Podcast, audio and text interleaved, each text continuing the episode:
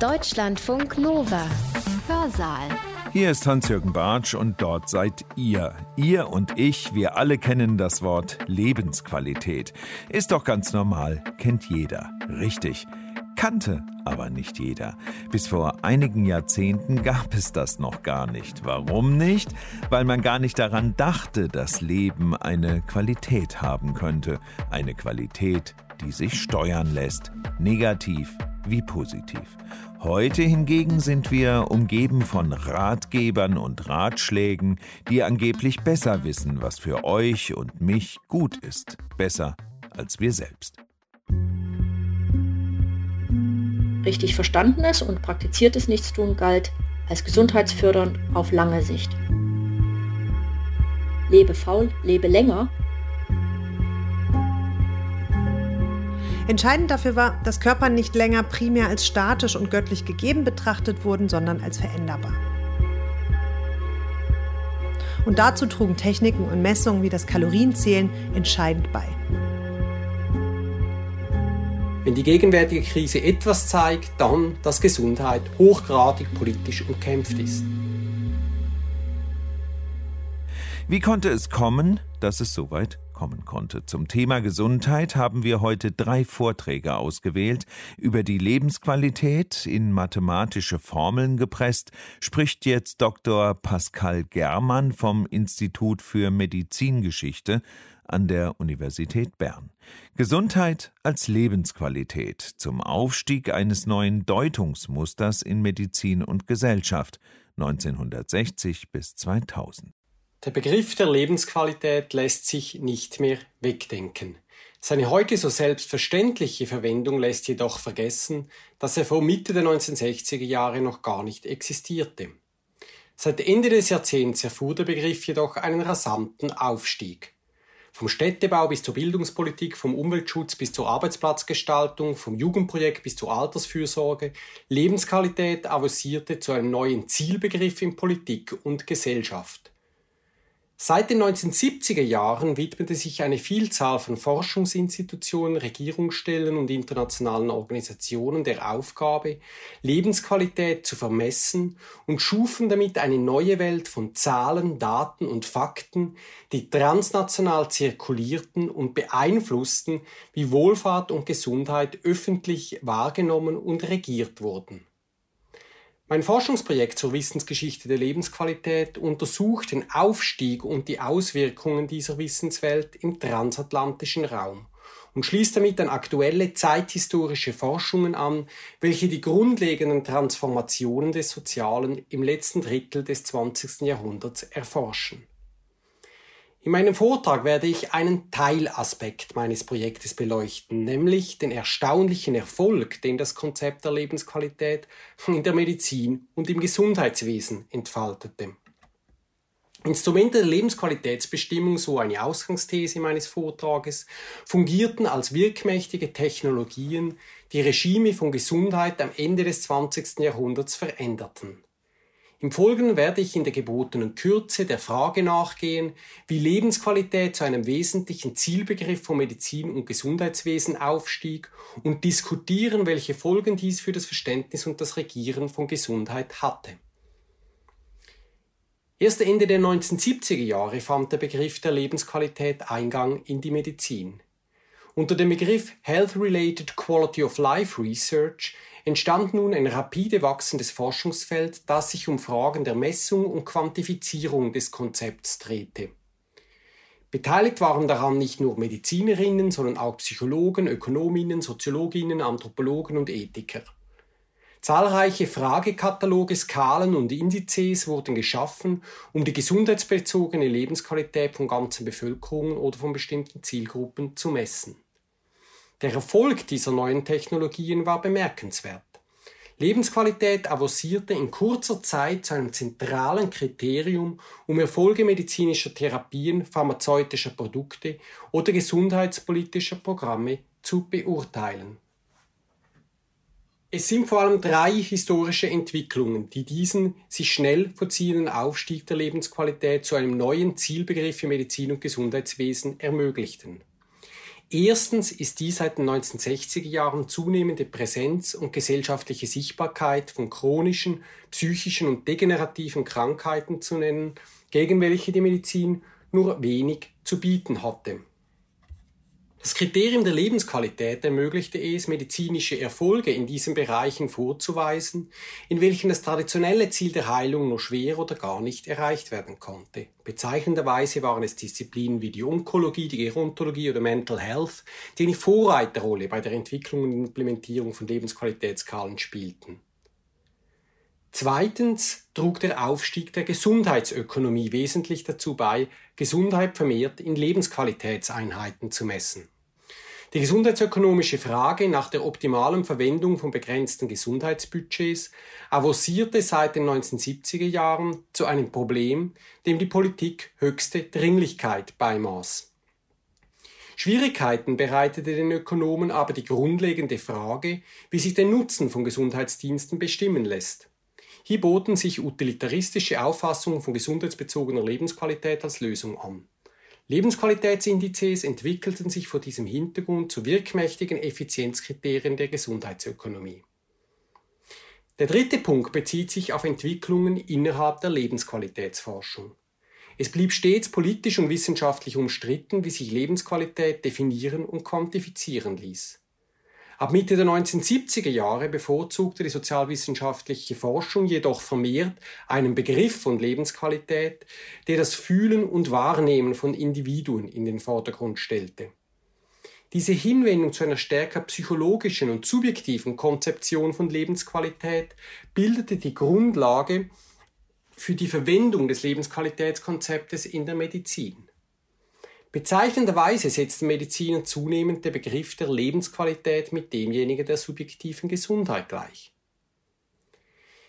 Die Einführung der Lebensqualität als Evaluationskriterium für Therapien und Gesundheitsprogramme bedeutete ein folgenreicher Wandel.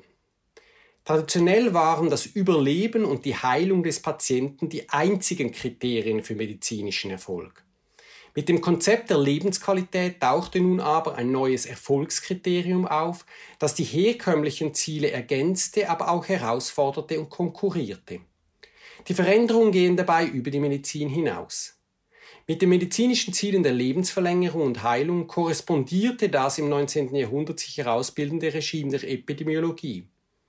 Im Wesentlichen griff dieses auf zwei numerische Repräsentationsformen zurück, um den Gesundheitszustand einer Bevölkerung zu bestimmen, nämlich erstens Mortalitätsstatistiken und zweitens Statistiken über die Verbreitung von Krankheiten. Vereinfacht gesagt zählte die Epidemiologie des 19. Jahrhunderts Tote und Kranke. Anders das neue Regime der Gesundheit als Lebensqualität, das sich Ende des 20. Jahrhunderts etablierte. Wie der Anthropologe A.O. Wahlberg und der Soziologe Nicholas Rose kürzlich analysiert haben, änderte sich nun der Blick auf den Gesundheitszustand von Bevölkerungen grundlegend. Neu entwickelte Technologien, die auf dem Verständnis von Gesundheit als Lebensqualität basierten, messen die Krankheitslast, das heißt die Auswirkungen von Krankheiten, Gebrechen und Behinderungen auf den gesamten Lebensalltag. Grundlegende Veränderungen bedürfen der Legitimation. Protagonisten des Lebensqualitätsansatzes betonten dabei insbesondere die Stärkung der Patientenperspektive, die dieser Wandel mit sich bringe. Zudem stellten sie ihre Bemühungen historisch in eine lange Tradition von Versuchen zu einem erweiterten und positiven Verständnis von Gesundheit zu erlangen. Zentrale Referenz bildete dabei die WHO-Definition von Gesundheit aus dem Jahr 1946. Health is a state of complete physical, mental and social well-being and not merely the absence of disease and infirmity.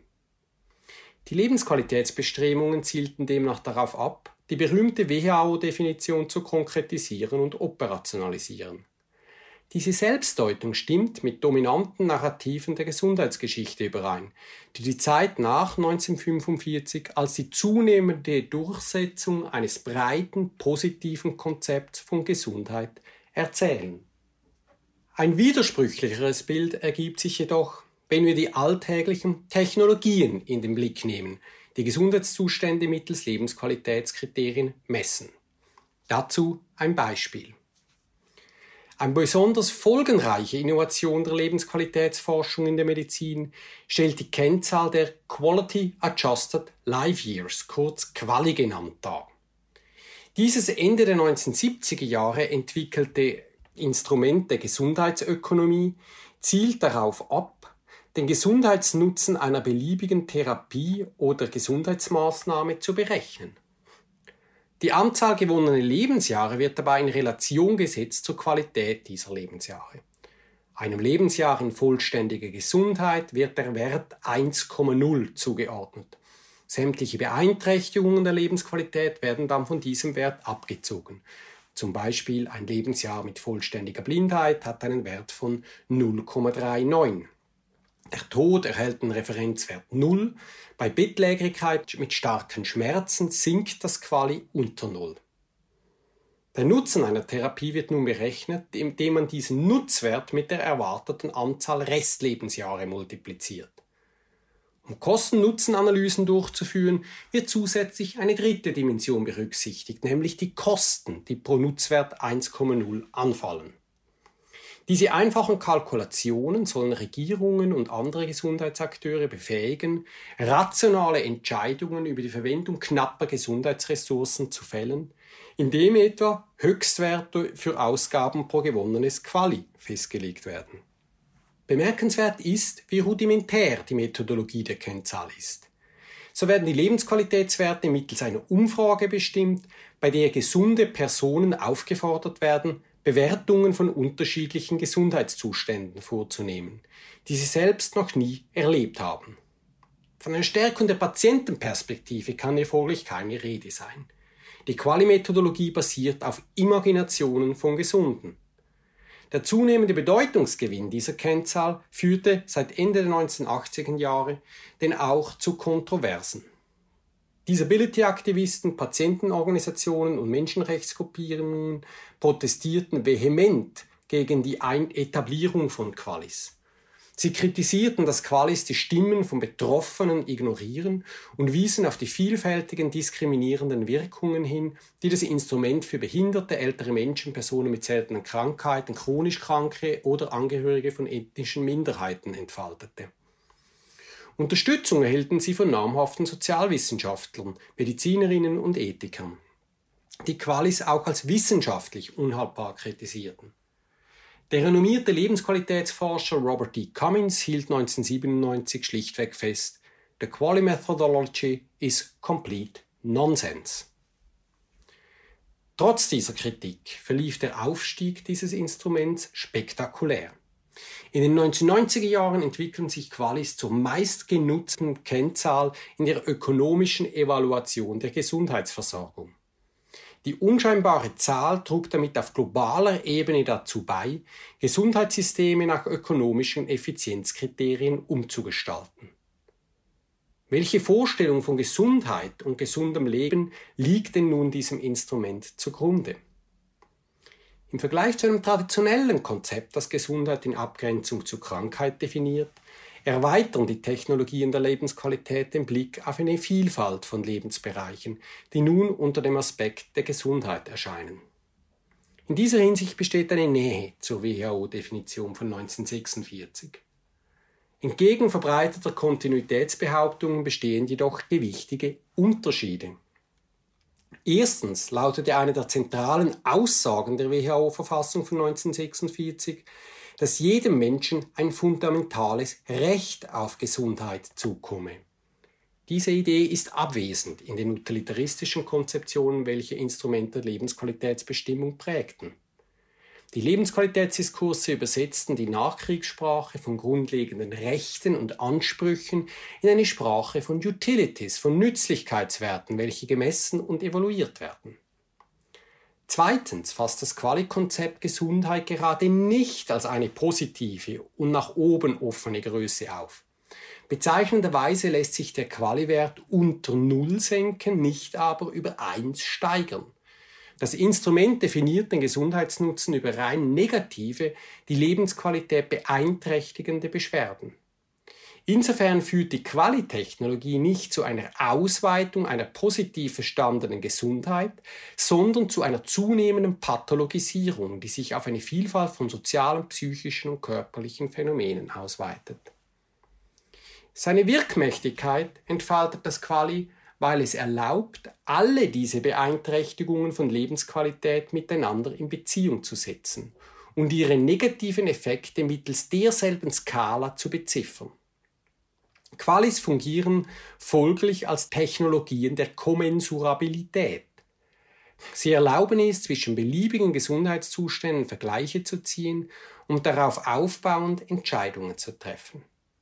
Der Tod erscheint damit nur noch als eine unter vielen möglichen Beeinträchtigungen von einem als gesund beurteilten Leben. Zwei frühe Befürworter eines Lebensqualitätsansatzes in der Medizin hielten bereits 1973 fest, Death is after all only one index of the public health. Die Lebensqualitätsinstrumente der folgenden drei Jahrzehnte verhalfen dieser Sichtweise zum Durchbruch. Statt eines Schlusswortes erlaube ich mir einen kurzen Ausblick. In einem Fachartikel der Gesundheitsökonomie war kürzlich zu lesen, COVID-19 has changed everything. Ist seit Januar 2020 also alles wieder anders? Gesundheitsökonomen halten jedenfalls ernüchtert fest, dass Regierungen die bewährte Qualitechnik während der Corona-Krise nie benutzt hätten. Dies gelte sogar für Großbritannien, wo seit der Labour-Regierung unter Tony Blair eigentlich feste Grenzwerte für Ausgaben pro Quali bestanden. Tatsächlich sind es die epidemiologischen Indizes des 19. Jahrhunderts, die während der globalen Pandemie ins Zentrum der Aufmerksamkeit rückten – Meldungen über die Zahl der Toten und die Zahl der Erkrankten begleiteten uns täglich und Regierungen nehmen maßgeblich auf diese Bezug, um ihre Maßnahmen zu begründen. Solche Feststellungen sollten indessen nicht zu voreiligen Schlüssen verleiten. Wenn die gegenwärtige Krise etwas zeigt, dann, dass Gesundheit hochgradig politisch umkämpft ist. In öffentlichen Auseinandersetzungen sind dabei utilitaristische Konzeptionen von Gesundheit als Lebensqualität präsent. Sie ermöglichen es, Vergleiche und Abwägungen vorzunehmen und beispielsweise Wirkungen des Virus mit Wirkungen von Eindämmungsmaßnahmen aufzurechnen. Während einer Demonstration gegen die Corona-Maßnahmen der australischen Regierung hing dementsprechend eine Frau ein Schild hoch mit der Aufschrift Lockdown costs Qualis. Ihre Auffassung nach sind es also die von der Regierung verhängten Lockdowns, die Qualis kosten würden. Und Gesundheitsregime lösen sich nicht ab wie Könige. Sie verlaufen parallel zueinander, überlagen sich oder geraten in Konflikt. Vorstellungen von Gesundheit als Lebensqualität spielten in diesen Deutungs- und Machtkämpfen in den letzten 50 Jahren eine bedeutende Rolle. Das erwähnte Schild der Demonstrantin zeigt, wie Lebensqualitätsinstrumente auch eine populäre Rezeption erfuhren. Sie prägten verbreitete Normen eines gesunden Lebens mit und flossen in die Subjektentwürfe von nach Gesundheit strebenden Bürgerinnen und Bürgern des 21. Jahrhunderts ein. Ich danke Ihnen für die Aufmerksamkeit. Der Historiker Pascal Germann hat seinen Vortrag über Gesundheit als Lebensqualität auf dem 53. Historikertag in München gehalten, der vom 5. bis 8. Oktober 2021 stattfand. Wie er kam auch Dr. Nina Mackert zu Wort. Sie erinnert gleich an die Zeit, an der wir noch geglaubt haben, und damit meine ich unsere Vorfahren, dass unser Körper nun mal so ist und so bleibt, wie er eben geschaffen wurde. Die Mediziner beschränkten sich darauf, ihn zu verwalten. Doch dann kam vor hundert Jahren etwas ins Spiel, was uns mittlerweile genauso bekannt ist wie die gerade behandelte Lebensqualität, die Kalorie. Über die informiert uns jetzt die Historikerin Nina Mackert von der Universität Leipzig unter dem Titel Eat Your Way to Health zur Entstehung von Gesundheit als Fähigkeit in den USA des frühen 20. Jahrhunderts. Ich beginne mit einem Buch, das der Arzt Robert Rose 1916 veröffentlicht hat. Es war ein Diätratgeber mit dem Titel Eat Your Way to Health, A Scientific System of Weight Control. Rose versprach viel in diesem Buch, nämlich dass jeder Mensch die eigene Gesundheit durch die richtige Ernährung verbessern konnte. Ich zitiere The health of youth, the strength and vigor of our best years should be prolonged well toward the end of life. With right eating, this is possible. It will reduce the death rate and increase the health rate. It will lessen diabetes, kidney disease, gout, and high blood pressure, increase the span of life from 30 to 50 percent. Der Angelpunkt zum Gesundwerden und Sein war für Rose die Kontrolle des eigenen Körpergewichts. Und die war nun, davon war er überzeugt, durch neues wissenschaftliches Wissen notwendig und prinzipiell auch einfach geworden. Durch beständiges Kalorienzählen nämlich. Allerdings, und darauf kam es Rose besonders an, müsse das von den Menschen eben auch umgesetzt werden. Gesundheit war in seinen Augen davon abhängig, ob diese dazu fähig waren, ich zitiere, die Dämonen, Appetit, Trägheit, Willensschwäche und Unwissenheit zu überwinden. Kurz, Rose war davon überzeugt, dass Gesundheit nicht gegeben war, sondern individuell hergestellt werden musste und dass die Individuen selbst dafür verantwortlich waren. Sein Buch war einer der ersten Diätratgeber, die das Kalorienzählen als Diätmethode empfahlen. Die Popularisierung des Kalorienzählens war damit eines von mehreren Phänomenen, die im frühen 20. Jahrhundert in westlichen Konsumgesellschaften dazu beitrugen, neues Wissen vom Körper, seiner Gesundheit und Ernährung zu zirkulieren. Dazu gehörten zahlreiche andere Ernährungsratgeber und weitere ernährungs- und gesundheitsbezogene Techniken und Messmethoden, wie etwa das körperliche Wiegen. Gemein war diesen Manualen und Techniken, dass sie den Menschen dabei helfen sollten, sich selbst um die Verbesserung ihrer Gesundheit zu kümmern und ihre Ernährung zu gestalten. Ich möchte heute ausgehend von den ersten Kalorienratgebern zeigen, dass Gesundheit im frühen 20. Jahrhundert zu einer Fähigkeit wurde, zu etwas, das Individuen zu oder abgesprochen wurde, das vermeintlich am Körper ablesbar war und das es erlaubte, gesellschaftliche Anerkennung und Teilhabe zu regulieren.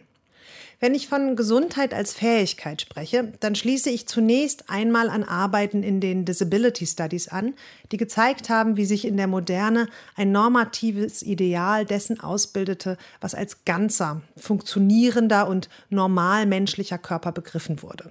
Robert McGrew hat das Compulsory Able-Bodiedness genannt.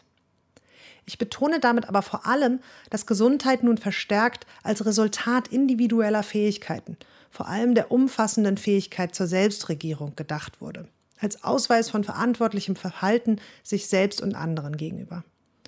Gesundheit als Fähigkeit geht also über ein engeres Verständnis von Able-Bodiedness hinaus und verweist auf das normative Ideal, nach Gesundheit zu streben und auf damit verknüpfte Fähigkeiten wie Informiertheit, Selbsthilfe und Selbstdisziplin, die zunehmend an einen bestimmten, fitten, normschlanken Körper gekoppelt wurden. Zu diagnostizieren, dass Gesundheit in den USA des frühen 20. Jahrhunderts zu einer Fähigkeit wurde, bedeutet freilich nicht, dass Menschen nicht schon zuvor Selbstsorge betreiben und gesund sein sollten und wollten.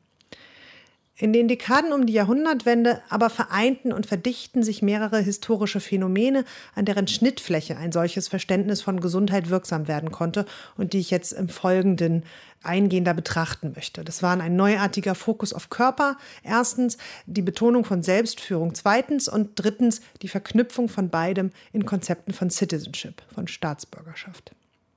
Im Anschluss möchte ich dann noch kurz darauf eingehen, wie Gesundheit als Fähigkeit in Kämpfen um gesellschaftliche Anerkennung eingesetzt werden konnte, am Beispiel von African Americans und ihrem Kampf um Bürgerrechte.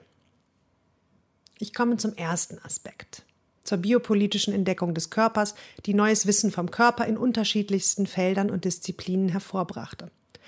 Robert Rose bezog sich unter anderem auf Mortalitätsstatistiken und versicherungsmathematische Größe-Gewicht-Tabellen, die das Normal- und zunehmend Idealgewicht von Körpern festlegten und mit geringeren Krankheits- und Todesraten in Verbindung brachten. Auch die Kalorienforschung selbst ist hier ein Beispiel. Die suchte den Kaloriengehalt von Nahrung und den Kalorienbedarf von Körpern experimentell zu ergründen und brachte dabei Tabellen hervor, die den Kalorienbedarf von unterschiedlich schwer arbeitenden Körpern listeten die Dietary Standards, die Ernährung und Leistungsfähigkeit beim menschlichen Motor in ein messbares Verhältnis brachten. Zum Ende des 19. Jahrhunderts bildeten industrieller Kapitalismus und Survival of the Fittest Kontext und Problemdruck für Bemühungen unterschiedlicher Disziplinen, die Funktionsweise, Aussehen und Bewegungen normaler Körper zu ergründen. Unter anderem Leonard Davis und Julian B. Carter haben gezeigt, dass die machtvollen körperlichen Normen, die in diesem Zusammenhang hervorgebracht wurden, nicht nur an weiße und bürgerliche, männliche und heterosexuelle Körper geknüpft waren, sondern auch an evolutionären Fortschritt, während Körper, die dieses Ideal nicht verkörperten, als Hindernisse für die Moderne und Nation verworfen wurden. Entscheidend dafür war, dass Körper nicht länger primär als statisch und göttlich gegeben betrachtet wurden, sondern als veränderbar. Jürgen Marczuk hat dies jüngst in seiner Geschichte der Fitness gezeigt. Bis ins 19. Jahrhundert hinein verwies Fitness eher auf einen feststehenden, unveränderbaren Status im Sinne von passend oder geeignet. Dann aber änderte sich dies und Fitness meinte zunehmend etwas, das Individuen durch konstante Arbeit am Selbst immer wieder erlangen sollten. Das heißt, Körper wurden gleichzeitig normiert und kontingent. Diese Kontingenz wurde zugleich besetzt mit der Verantwortung der Individuen. Damit komme ich zum zweiten Aspekt, den ich in der Entstehung von Gesundheit als Fähigkeit hervorheben möchte. Die Betonung von Selbstführung. Für Rose war es ein Problem, dass das, was er als Übergewicht bezeichnete, eine Gefahr für Gesundheit und Leben von Menschen bedeutete. Aber er empfand es als regelrechten Skandal, dass die Menschen zu wenig dagegen täten. Ich zitiere. Overeating is so common that most people expect to increase in weight as the years go by. This is even accepted as normal and right. Nothing was ever more fallacious. Im Gegenteil, und hier war sich Rose einig mit vielen zeitgenössischen ErnährungsreformerInnen, ich zitiere erneut, The physical degeneracy that accompanies luxury is entirely preventable and is the fault of man himself. Es ist nicht schwer, aus diesen Warnungen das Echo von Sorgen um drohende Verweichlichung durch die Moderne herauszulesen, die zeitgenössisch als Krise weißer Männer der Mittelklasse und deren zivilisatorischer Power artikuliert wurden. Diese Warnungen verdichteten auch eine Ineinsetzung von Dicksein und Krankheit, die zeitgenössisch noch nicht etabliert war. Das hat unter anderem Sabrina Strings jüngst gezeigt. Worauf ich heute aber vor allem hinaus will, diese Warnungen bekräftigten die Idee der persönlichen Verantwortung für das eigene Gewicht. Und dazu trugen Techniken und Messungen wie das Kalorienzählen entscheidend bei. Die Kalorie korrelierte also nicht zufällig mit dem aufkommenden Ideal eines rührigen, informierten und verantwortlichen Selbst, sondern sie machte dieses Ideal gerade möglich durch ihr Versprechen der Berechen und Kontrollierbarkeit von Ernährung und Gewicht. Kalorienratgeber transformierten die Dietary Standards und das Wissen um funktionale Körper in mehr oder weniger alltagstaugliche Strategien. Die Ärztin Lulu Hunt Peters etwa riet den Leserinnen ihres 1918 erschienenen Bestsellers Diet and Health with Key to the Calories nicht mehr als 1200 Kilokalorien am Tag zu konsumieren und sie präsentierte genaue Rechnungen, wie viele Funde sie abnehmen konnten und eben auch würden, wenn sie selbstdiszipliniert Kalorien zählten. Bei 1000 eingesparten Kalorien sollten dies 8 Pfund im Monat und entsprechend 96 Pfund im Jahr sein. Kalorienzählen basierte auf der Annahme, dass Körpergewicht genauestens berechen und kontrollierbar war und mithin eine Frage individueller Fähigkeiten, von Informiertheit, richtigem Messen und Rechnen und Selbstkontrolle. In einer Ära der Effizienz war das Kalorienzählen attraktiv als individueller Taylorismus, als Scientific Management von Ernährung und Gesundheit oder, wie Rose es formulierte, the substitution of intelligence for chance or of efficiency for haphazard management. Zu diesen Fähigkeiten gehörte es auch, den Willen zu haben abzunehmen, die Einsicht in die Notwendigkeit und das Streben danach. Ich zitiere Peters, die gleich zu Beginn ihres Buches feststellte, How anyone can want to be anything but thin is beyond my intelligence. In einer Ausgabe ihrer täglichen Zeitungskolumne verkündete sie, dass Dicksein erst mit dem nun verfügbaren Wissen zu einer, Zitat, Schande geworden sei, weil die Menschen es dank der Kalorie nun eigentlich besser wissen und machen konnten. Aus dieser Perspektive deutete ein dicker Körper darauf hin, dass sich Individuen nicht gemäß dem mittlerweile verfügbaren Diätwissen verhielten, aus mangelndem Willen oder mangelnder Selbstkontrolle. Ein solches Verhalten oder vielmehr Versäumnis wurde in den USA des frühen 20. Jahrhunderts zunehmend als biopolitisches Problem wahrgenommen, als Gefährdung der individuellen und kollektiven Gesundheit, vor allem aber auch als Bedrohung von liberalen Citizenship-Konzepten, die auf der Selbstregierung freier Individuen im Sinne des Common Good beruhten. Damit bin ich beim dritten Aspekt der Entstehung von Gesundheit als Fähigkeit. Die Verknüpfung von gesunden Körpern, Selbstführung und Citizenship. Ideale verantwortlicher Selbstführung waren zutiefst in die US-amerikanische Gesellschaft eingeschrieben, waren Teil der Gründungserzählung der ersten Nation, die auf aufklärerischen Prinzipien und dem Regieren über Freiheit beruhte. Die Historikerin Kim Nielsen betont, ich zitiere, The US democracy is founded on the premise that citizens are capable, dass sie ihre Rechte und Pflichten ausüben können. Wie Julie Reuben argumentiert, verschob sich der Fokus von Citizenship zur Wende zum 20. Jahrhundert von politischen Rechten und Teilhabe hin zur moralischen Pflicht zur Selbstführung. 1915 erklärte das Community Civics Curriculum der National Education Association, ein Good Citizen sei, ich zitiere, a person who habitually conducts himself with proper regard for the welfare of the communities of which he is a member, and who is active and intelligent in his cooperation with his fellow members to that end. Dieses Verhalten sollte außerdem, und das ist ebenso wichtig, eine Frage von, Zitat, Charakter, nicht von externem Zwang sein. Es sollte also freiwillig und selbstverantwortlich erfolgen. Dieses Verständnis von Citizenship schien nun am Körper ablesbar zu sein und über Körper bzw. Gesundheit konnte so Teilhabe reguliert werden. Ein gesunder Körper schien zunehmend Ausweis der Fähigkeiten eines Menschen zu sein, sich selbst führen zu können und mithin ein verantwortlicher, legitimer Citizen zu sein. An dieser Stelle möchte ich zwei Zwischenbemerkungen machen in aller Kürze. Erstens war eine solche Konzeption von Gesundheit nicht auf Ernährungsdiskurse und Abnehmdiäten beschränkt, sondern charakterisierte auch zunehmend den Umgang mit Infektionskrankheiten und das, was unter Einfluss der Bakteriologie als New Public Health propagiert wurde. Und zweitens war diese Konzeption von Gesundheit in vielerlei Hinsicht umkämpft. In zeitgenössischen Public Health Debatten ging es immer wieder auch um eine öffentliche Verantwortung, zum Beispiel für die Prävention von Infektionskrankheiten, etwa durch die Schaffung hygienischer Lebens- und Arbeitsbedingungen. Und gerade in Bezug auf Letzteres gab es breite Reformbewegungen, die die Bedeutung dieser Faktoren betonte. Aber dies prallte eben auch oft am Fähigkeitsdiskurs ab. Ein Beispiel dafür ist, und damit komme ich zum letzten Punkt, die Aushandlung von Gesundheit in der afroamerikanischen Bürgerrechtsbewegung im frühen 20. Jahrhundert. Diese Aushandlungen kreisten um etwas, was zeitgenössisch und historiografisch als Black Health Crisis diskutiert wurde und wird hohe Krankheits- und Todesraten in afroamerikanischen Communities. Afroamerikanische Bürgerrechtsaktivistinnen attackierten den Rassismus, der sich in schlechten Wohnverhältnissen und einem mangelnden Zugang zur Gesundheitsversorgung materialisierte. Andere dagegen und eben auch Teile der Bürgerrechtsbewegung machten Schwarze selbstverantwortlich und ihr vermeintliches Unvermögen, sich vernünftig zu verhalten, und sie legten nahe, dass dies gelernt werden musste, um Citizenship tauglich zu werden. Der diskursive Sog von Gesundheit als Fähigkeit wird darin deutlich, dass es eine zentrale Basis solcher Strategien von Racial Uplift bildete. Racial Uplift basierte auf der Annahme, dass African Americans, wenn sie lernen würden, sich selbstverantwortlich zu verhalten, nicht nur ihre Körper und die Race verbessern würden, sondern auch ihre Fähigkeit zur Selbstregierung unter Beweis stellen und damit Zugang zu Bürgerrechten gewinnen würden. Public Health-Kampagnen und Ratgeber sollten die Menschen über gesunde Lebensführung aufklären und damit die, Zitat, Ignoranz und auch Nachlässigkeit bekämpfen, die afroamerikanische Eliten für die hohen Krankheits- und Todesraten verantwortlich machen.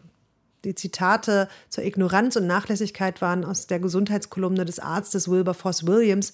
Ein weiteres Beispiel ist der 1908 erschienene Ratgeber von H.T. Keeling, einem Unterstützer von Booker T. Washington, der einen Schwerpunkt auf das richtige Essen legte und schrieb, trotz der schlechten Lebensbedingungen von Schwarzen seien Krankheit und Tod, Zitat, meistens eigenes Verschulden. Dieser Umgang zeigt die Ambivalenzen eines Verständnisses von Gesundheit als Fähigkeit. Einerseits lenkte es von rassistischen Barrieren der Befähigung ab, erlaubte es, Individuen für ihren Gesundheitszustand verantwortlich zu machen und schuf damit neue Ausschlüsse, etwa derjenigen, die als unfähig galten, sich selbst zu bilden. Andererseits funktionierte die Selbstverantwortung, die dieser Konzeption von Gesundheit zugrunde lag, als Emanzipationsstrategie, um Agency und Anerkennung zu reklamieren. Der Soziologe Eugene Harris schrieb schon 1897, If the large death rate, the small birth rate, the susceptibility to disease, and the low vitality of the race were due to causes outside of our control, I could see nothing before us but the blackness of darkness forever. Außerdem war Selbstverantwortung ein Schlüssel zur emanzipatorischen Funktion von Racial Uplift, weil es die hegemoniale rassistische Konstruktion von schwarzer Unfähigkeit und Nichtmenschlichkeit konterte, auf der die anhaltende Entmächtigung und gewaltvolle Unterwerfung von African Americans beruhte. Gesundheit als Fähigkeit fungierte so als wichtiges Werkzeug von Racial Uplift, indem es Eigenverantwortung, sozusagen Selbstbesitz und Citizenship reklamierte. Und mit diesen Bemerkungen, die auch auf die Intersektionalität von Gesundheit als Fähigkeit verweisen, komme ich zum Schluss. Ich danke Ihnen für Ihre Aufmerksamkeit. Nina Mackert über das Kalorienzählen und wie es angeblich die Todesraten senken kann. Soweit unser zweiter Vortrag vom Historikertag. Und jetzt der dritte Thema Nichtstun. Ja, richtig. Faul sein. Gar nicht arbeiten, weder im Beruf noch im Haushalt. Einfach auf dem Sofa sitzen und den ganzen Tag YouTube-Videos schauen oder Nova hören, sonst nix. Und abends ins Bett und lange schlafen möglichst wenig Kalorien verbrauchen. Wäre das was für euch?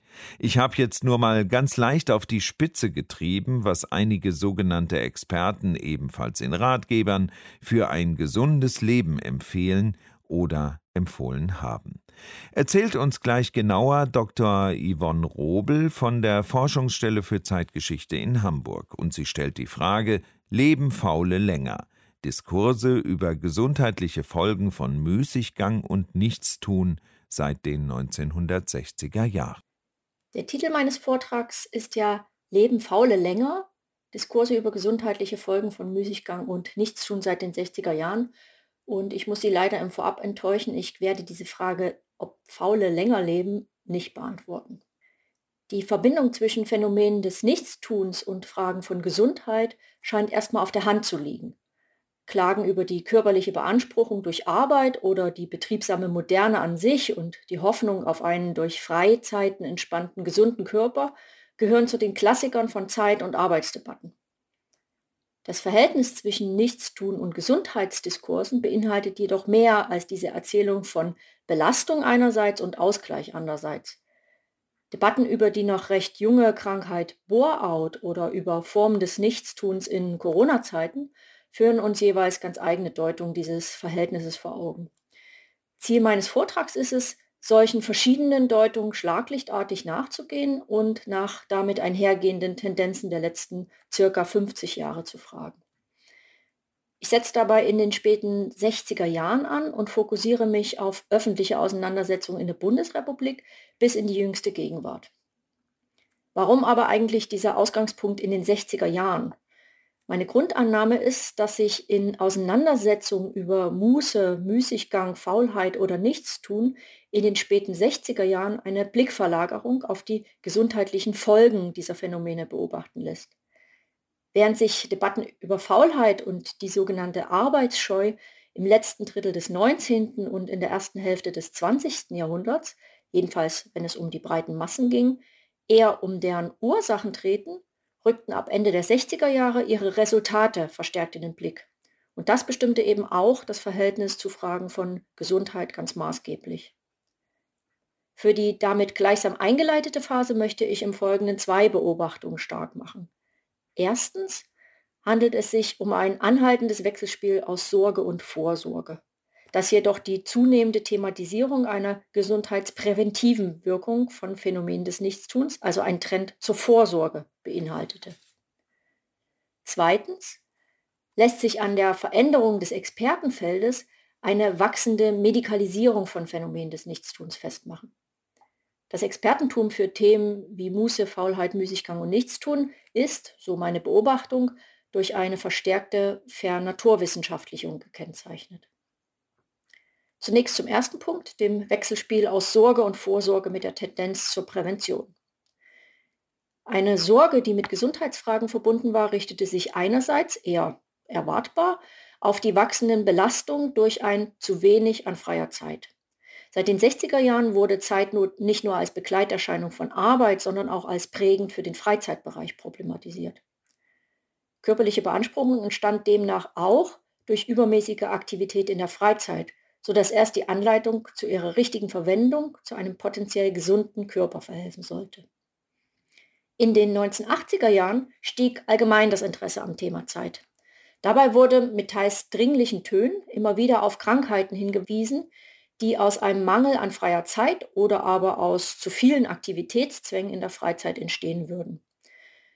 Zum Beispiel diagnostizierte der Theologe Hans-Walter Wolf im Kirchenfunk des Süddeutschen Rundfunks 1983 manifeste gesellschaftliche Zeitrhythmusstörung in der deutschen und westeuropäischen Gesellschaft.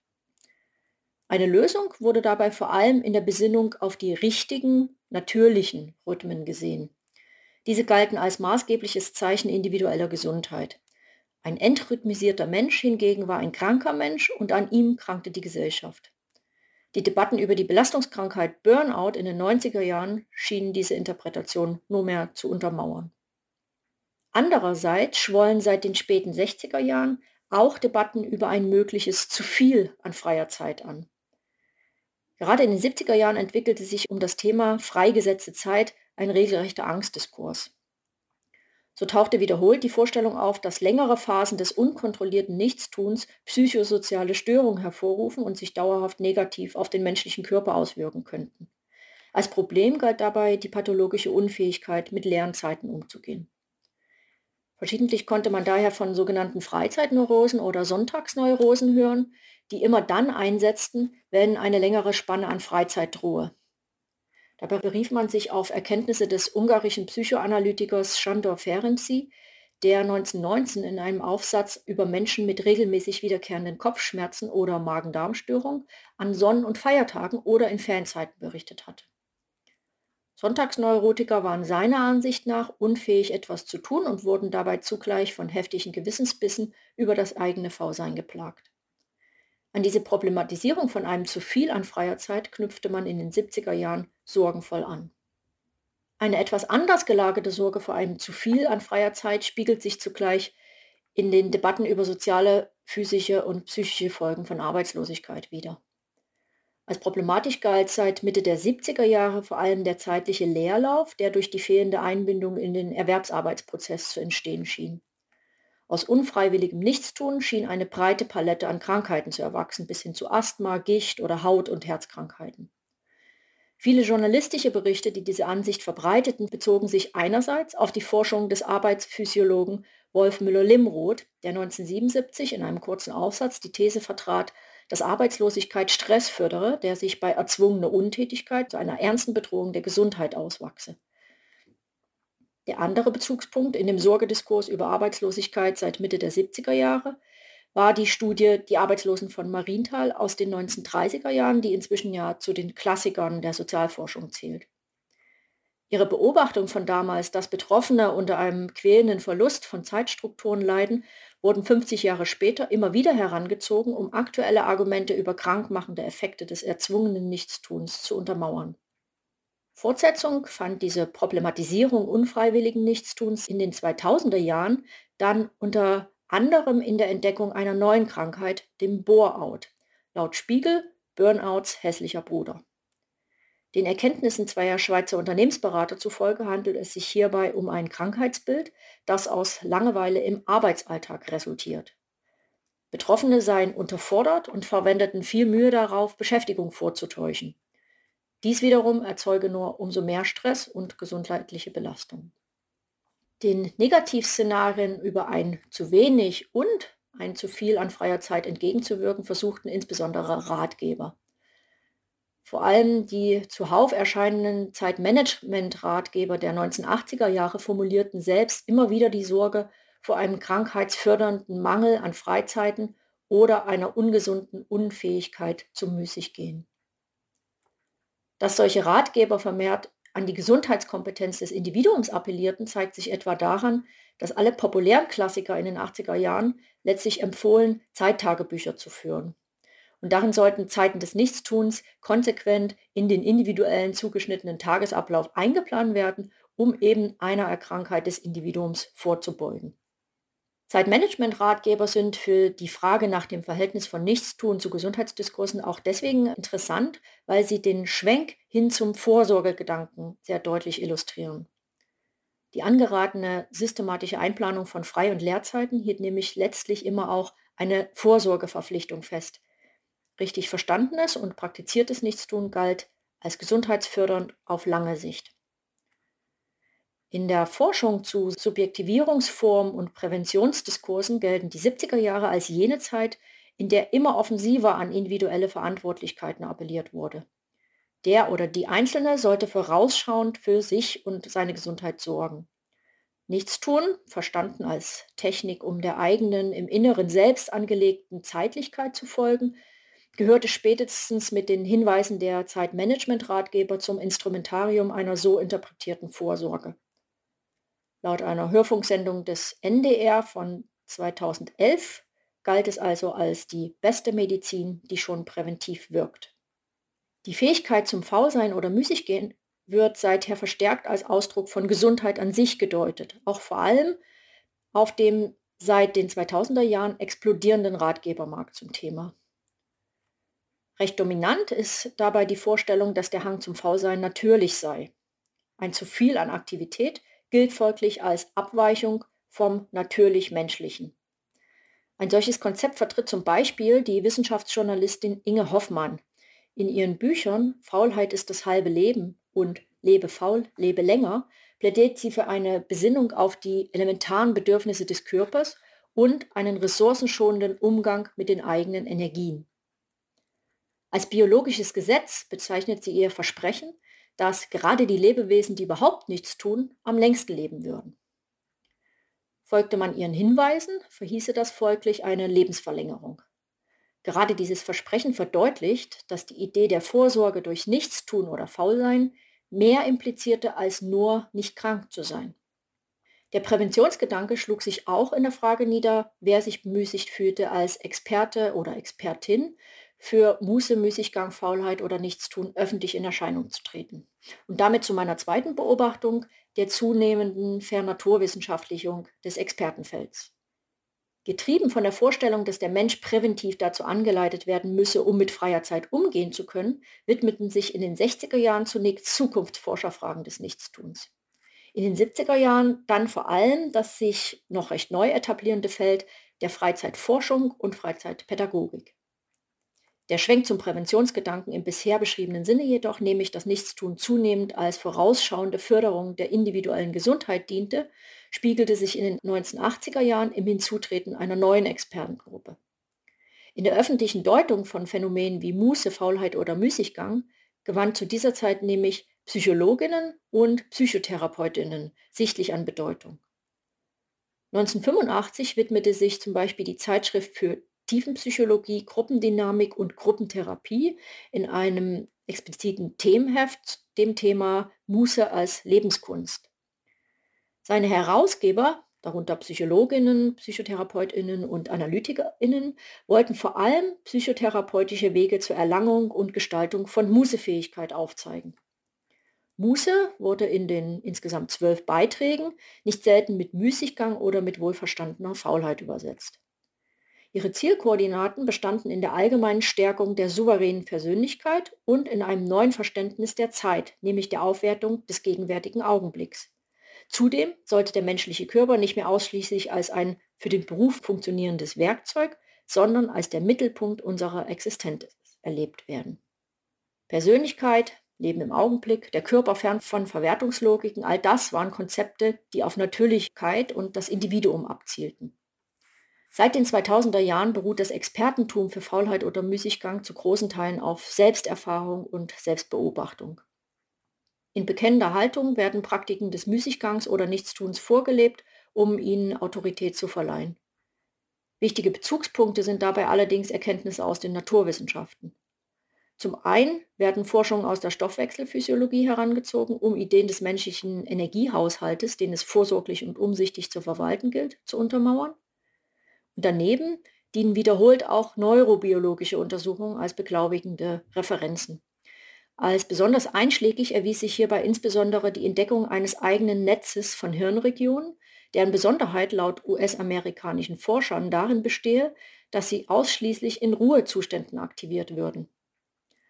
Unter Neurobiologinnen wird seit Ende der 1990er Jahre diskutiert, welche Bedeutung dieses Netzwerk und damit Formen des Inaktivseins und des Tagträumens und so weiter für die Herausbildung der individuellen Persönlichkeit hat. Nicht von ungefähr erfreut sich diese Neuentdeckung einer auffallenden Beliebtheit in der öffentlichen Beschäftigung mit Muße, Faulheit, Müßiggang oder Nichtstun, denn letztlich verleiht sie Ruhezuständen und Leerlaufzeiten eine gleichsam naturwissenschaftlich bewiesene Legitimität mit höherer Bedeutung. Der Verweis auf solche Referenzen erhärtet dabei die These, dass Zeiten des Leerlaufs nicht nur erfreulich, sondern zwingend notwendig für die geistige Gesundheit des oder der Einzelnen seien. Ich komme zu einem Fazit. Heiko Stoff hat mit Blick auf das Konzept des Stresses, das in den 70er Jahren in der Bundesrepublik an Popularität gewann, festgestellt, dass sich dieses von einem biologisch-physiologischen zu einem psychologischen Konzept gewandelt habe. Das habe aus der passiven, hormongesteuerten Adaptionsleistung des Organismus einen Imperativ zur Selbstkontrolle gemacht. In Bezug auf den öffentlichen Umgang mit Phänomenen des Nichtstuns lässt sich zunächst eine etwas andere Tendenz beobachten. Aus einem zunächst noch stark soziologischen Thema wurde in den 80er Jahren zunächst ein psychologisch, dann in den 2000er Jahren jedoch ein biologisch-physiologisch gedeutetes Phänomen. Die Frage ist jetzt, ob sich damit folglich auch dieser Imperativ zur Selbstkontrolle wieder abschwächte. Nun, ich würde sagen, nicht wirklich. Auch die Legitimierung des Nichtstuns über naturwissenschaftliches Wissen geht mit Vorstellung einer aus dem Nichtstun erwachsenen individuellen Kreativität einher. Zu den im Inneren, im eigenen Inneren schlummernden Kreativitätsinseln vorzudringen, bleibt Aufgabe des Individuums. Das zeigt sich etwa auch in Debatten rund um Corona. Insbesondere zu Beginn des ersten Lockdowns im Frühjahr 2020 wurde Corona von verschiedenen Seiten als Chance verhandelt, um vergessene Fähigkeiten zur Entschleunigung des Nichtstuns zu aktivieren und sich somit auf das Authentische und Wesentliche am Leben zu konzentrieren. Dabei rückte das Individuum, die Gesundheit und der Körper des und der Einzelnen in den Blick. Zugleich wurde individuelles Nichtstun und Faulsein als Dienst an der Gemeinschaft und als Mittel im Kampf für die kollektive Gesundheit gedeutet in dem über den tendenziell naturwissenschaftlich untermauerten Naturbezug betont wird, wie notwendig Formen des Nichtstuns, Faulseins oder Müßiggehens sind, erhalten Fragen von Nichtstun und Gesundheit zugleich verstärkt gesellschaftliches Gewicht. Die gesundheitliche Vorsorge durch Formen des Nichtstuns wird dabei zu einer kollektiven Angelegenheit. Appelliert wird freilich dennoch fortwährend an das einzelne Individuum dessen Selbstführung in Sachen Faulsein erhält durch den Verweis auf biologisch bedingte Notwendigkeiten und auf die kollektive Gesundheit nur mehr zusätzliches Gewicht. Mit Yvonne Robels Ausarbeitungen zum vielen oder auch zu vielen Nichtstun sind wir jetzt auch schon wieder am Ende dieser Nova-Sendung. Aber wenn es euch interessiert, morgen bzw. in unserem nächsten Podcast machen wir mit Themen vom Historikertag in München weiter. Deutschlandfunk Nova. Hörsaal. Samstag und Sonntag um 18 Uhr. Mehr auf deutschlandfunknova.de.